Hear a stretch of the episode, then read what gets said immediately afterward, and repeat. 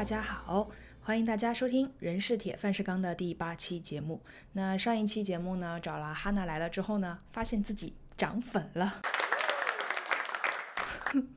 借助了这个哈娜的人气和可爱吃货的属性，然后就以至于这一周的节目有一点诚惶诚恐啊，不晓得怎么操作了。我有一种感觉，就是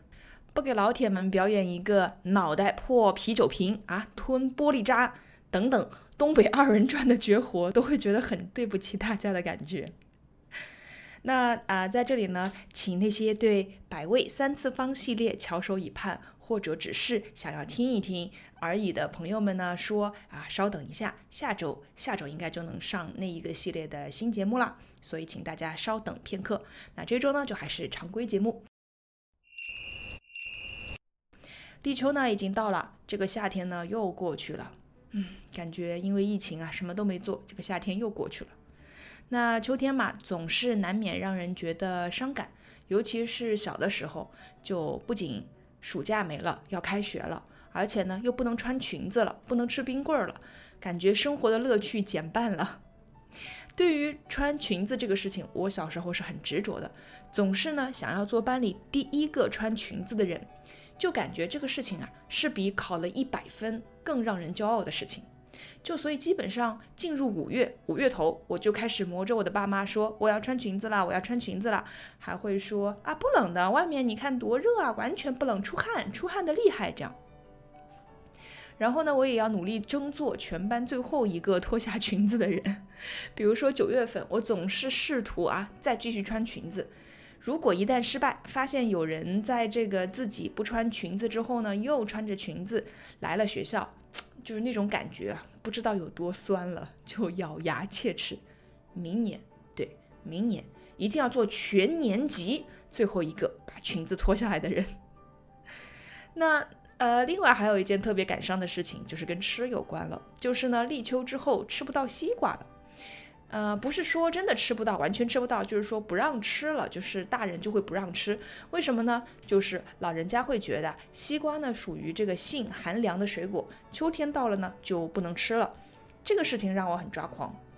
那我就想说啊，我吃西瓜 不是为了平这个夏天的火气的，对吧？我就是为了好吃。所以呢，如果在这个秋冬啊，有人在酒店里宴客。我全场最期待的就是最后的那道水果拼盘，必须要有西瓜。我觉得所有没有西瓜的水果拼盘都是在耍流氓。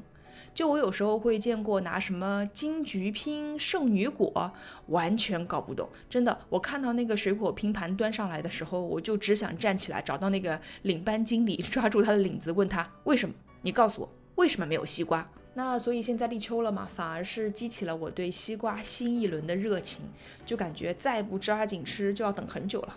所以小伙伴们要不要一起吃起来？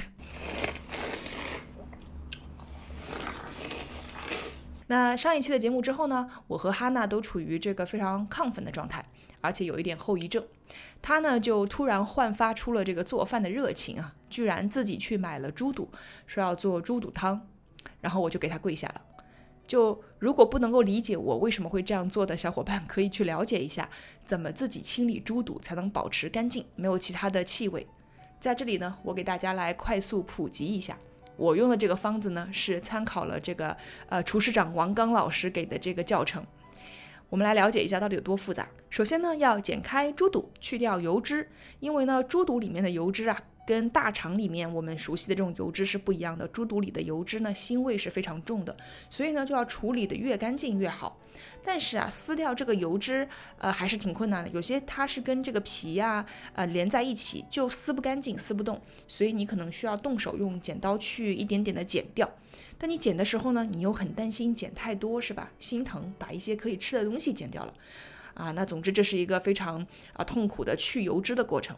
然后呢，就要用热水浇上去清洗这个呃堵的胃酸，要洗几遍。呃，如果说你是手比较敏感的那些朋友，还需要戴上手套，因为毕竟呢胃酸是有点腐蚀性的，手特别娇嫩的小伙伴可能会有蜕皮的这种反应。好，然后呢就要进入这个深度清洁。首先呢撒上盐，抓搓，软洗三分钟。大家知道这个 “ra” 字怎么写吗？就是提手旁，右边一个妥妥的“妥 ”，ra 洗三分钟，然后要下力气哦，就要像揉面一样，把这个里面的东西都给揉出来。然后呢，用滚水清洗，再重来，放盐、放白酒清洗。这一步呢，是为了这个去腥、去味儿、去臭。呃，你差不多抓了可能呃两分钟之后，就要放入一点淀粉来带走这个抓出来的液体。那这呢又是五分钟，冲干净之后再去煮这个猪肚。煮熟之后呢，切开，要呃拿刀把这个上面的那些白色物质给刮掉，因为那个东西是非常臭的。啊，非常腥臭，所以呢一定要去干净，然后再用高压锅压一下。哎，怎么说呢？就是我就这么重复一下这个步骤，我都觉得特别累，就更别要说自己去做了。我真的有可能做一半就说算了，我饿晕了，我要出门吃饭了，猪肚再见啊，永别了。呃，那相比之下哈，我的后遗症就对自己非常非常的友好。我就是马上去了某宝超市，下单了一堆我们在节目里提到的鸭血粉丝汤，就满心期待收件的那一刻了啊，就可以去重温那个鸭血粉丝，这个鸭血非常温柔的感觉。那在下单的时候呢，我还意外发现了我童年的回忆——明珠牌熟鱼片。我呢不知道其他地方的小伙伴是不是吃过，但是我非常肯定，上海和浙江肯定都是有这个明珠牌的熟鱼片的。嗯，我就很兴奋，我看到之后非常非常兴奋，就下单了。而且它那个包装啊，就还是当年的那个样子，只不过呢上面会多一些字，比如说浙江老字号，哎，那个时候是没有的。它还配了一个英文的翻译，叫做浙江 Time Honored Brand。我就觉得啊，老字号叫 Time Honored Brand。被时间夸赞的品牌，怎么样？这个翻译真是精妙啊！那首先呢，我来分享一下我和这个明珠牌鱼片的故事哈。我小的时候呢，非常非常喜欢吃这个鱼片，但是那个时候呢，生活条件不好，基本上呢，也就没有什么机会吃零食。大人呢，就会觉得你只要每一顿饭都吃饱，是不可能饿的。那其实呢，他们是不能够体谅啊，小朋友是会馋，馋这个词。那就是虽然我不饿，但是我很馋。当然，你也可以理解成我不能够体谅穷这件事情，因为我就是很想吃零食。那个时候呢，一般就只有家里条件特别好的同学才平时都会有零食吃，而普通人呢，啊，只是在重要的场合才会买零食充门面。那这样的场合呢，就包括但不限于，比如说春游啊、秋游啊，比如说啊六一儿童节的茶话会啊等等，那就可以买一点话梅啊、跳跳糖啊、棒棒糖啊、陈皮丹啊什么的。话梅，我记得我们那个时候话梅都是九制牌的，就特别高级。嗯，但是我们家呢，呃，一般在这种场合都会给我带一个苹果，一根黄瓜，两个熟鸡蛋。总之呢，我的内心呢是非常抗拒的。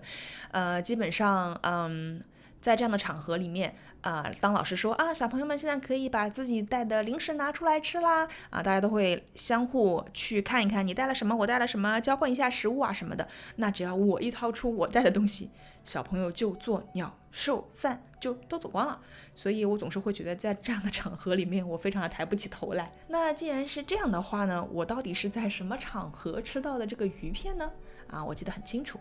那个是大概是在呃幼儿园高年级或者是小学低年级的时候，有一次呢，我就发烧了，在家里挂盐水，嗯，就是打打点滴啦，啊，我就说我嘴巴好苦啊，好难受啊，想吃有味道的东西。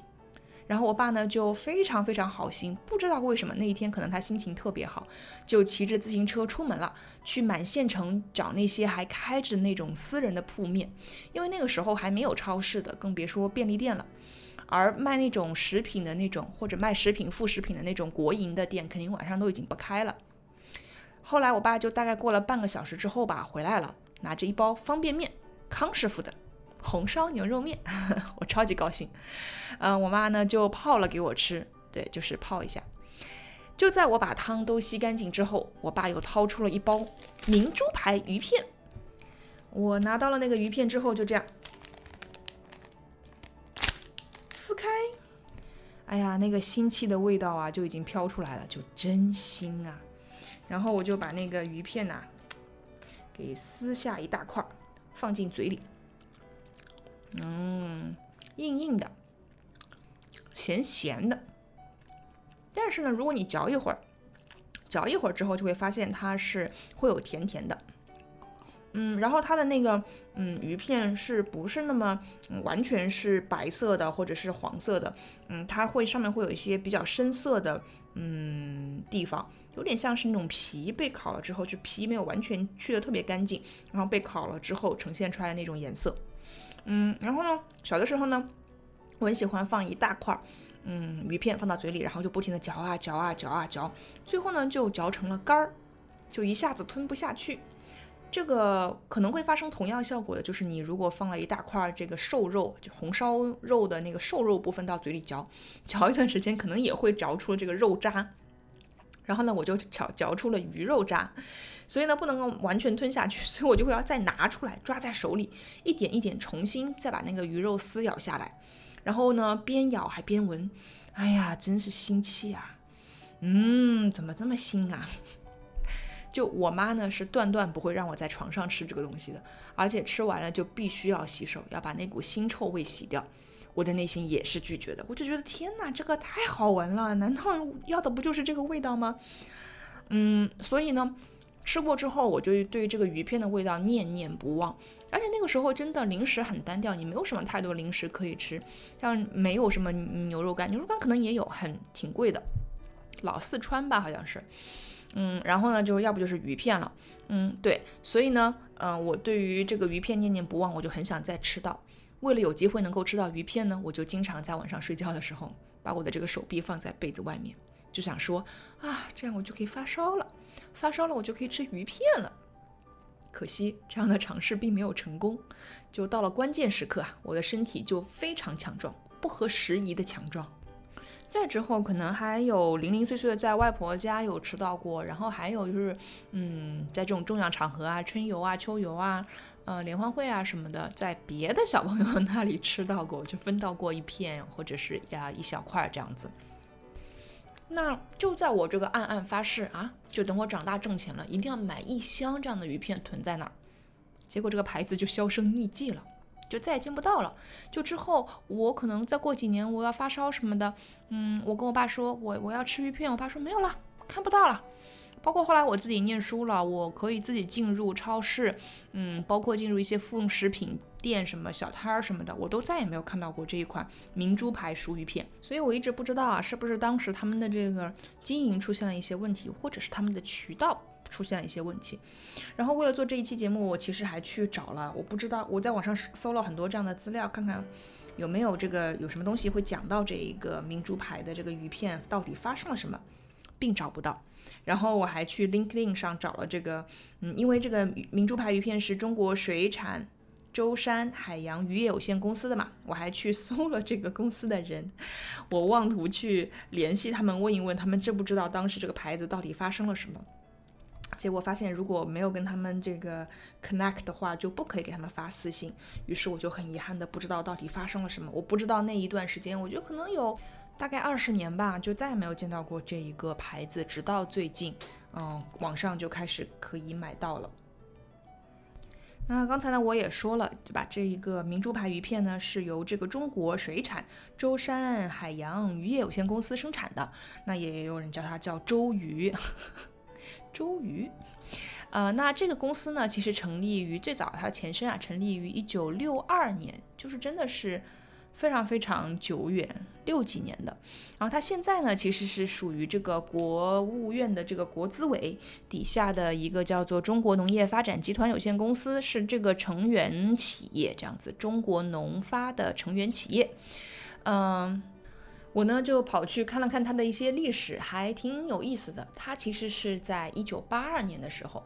是全国首先从这个日本引进烤鱼片生产技术和设备的这样一家公司，所以呢，它就生产出了这个明珠牌的熟鱼片。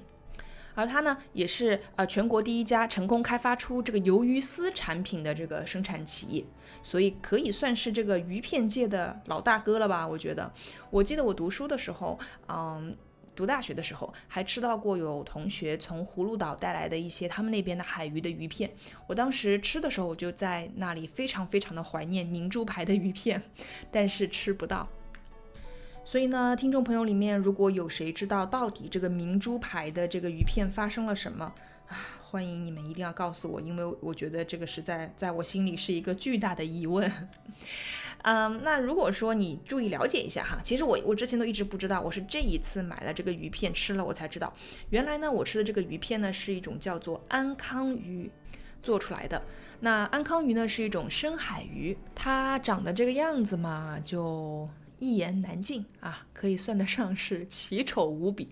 啊。也有人呢叫它蛤蟆鱼或者是海鬼鱼。简单形容一下，就是它有一个大到夸张的这个扁平的脑袋。然后脑袋上面呢是一张几乎几乎一样宽的血盆大口，但它的身体啊却一下子变得非常的细和尖。它的眼睛呢长在这个头顶，最最神奇的是额头的地方呢会伸出一条很奇怪的这个鳍，形状很像灯笼，所以呢也会有人叫它灯笼鱼。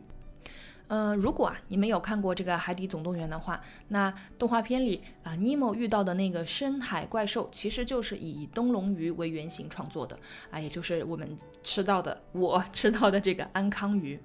那其实，在日本这个安康鱼的地位是非常非常高的，因为日本人会说什么呃西河豚，东安康，啊，也就是说关西呢就是吃河豚，关东呢就是吃安康鱼，啊，对于这两种鱼的这个推崇都是非常的高。而且很有意思的是啊，他们非常喜欢这两种鱼，但是呢，其中一一种呢是有毒的，河豚是有毒的，而安康鱼呢长得非常的丑。那吃河豚呢，通常会是在这个竹外桃花三两枝的春季，而吃安康鱼的时节呢，就是在这个每年十一月中旬到第二年二月上旬，就是冬天。那这个时候的安康鱼其实是非常的肥美的，比平时都要好吃。而且呢，虽然说这个安康鱼丑，但是它的名字吉利啊啊，可以算是招福美食了吧？可以在冬天来上一锅，为这个冬天以及来年的一年讨来一个吉利啊，讨来一个好运。那事实上呢，就是呃，安康鱼身上啊，你也可以说它浑身都是宝。比如说它的皮呀，它的背皮啊、腹部的皮呀，还有头部的皮呀，都是可以经过再加工的。加工完之后呢，别人就称它为赛海参。啊，然后它的头部和这个脊骨连接处有两块并列的这个圆柱形的肉筋，风干之后呢，就叫它赛干贝啊。然后呢，安康鱼的这个肉质呢，它的那个胶质是非常丰富的，所以它的这个鱼肝呢就被称为海中的鹅肝啊，非常非常的有用，我们也可以叫它赛鹅肝，好吗？总之，它的一切都比别人好。那就在这个查了解这个呃安康鱼的过程当中啊，我发现了一个非常有意思的故事，就是安康鱼的爱情故事。就呢，嗯，科学家们发现，如果你是雌鱼啊，就是雌性的安康鱼呢，它的这个体型是非常非常大的。呃，雌鱼一般要二十到一百厘米左右。那但是它的雄性的鱼呢，就只有几厘米甚至几毫米，非常非常小。所以说呢，比较来看，雌性鱼的这个体型要比雄性鱼长大概六十多倍，而要比它重五十多万倍。听起来是不是很不可思议？而且呢，就是我们平时看到这个有酷似灯笼外形的这个啊鳍呢，其实是属于雌性鱼的，雄性鱼呢是没有这个东西的。那雌性鱼呢，其实它的这个呃咬肌非常的发达，它的牙齿非常的锋利，所以它的嘴巴其实具有这个令人惊异的开合能力，可以吞下比自己大一倍的猎物。但是雄性鱼也是没有的，它就是非常的小，也没有大嘴巴，也没有尖牙齿，它们也没有办法进行非常顺利的捕食。那所以它到底靠什么生存下去呢？答案实在太让人惊异了，它靠依附在雌性鱼身上生存下去。就是雄性鱼在它的一生当中啊，就是在用它非常敏锐的这个嗅觉来寻找它的这个雌性。当它发现了这个对方之后，就会冲上去，然后呢咬住对方，然后呢它的这个嘴巴、身体啊就会融入到这个雌性鱼的身体当中。啊，听起来真的有点恶心，还有点恐怖，就觉得嗯，怎么这个世界上还会存在着这样的生物？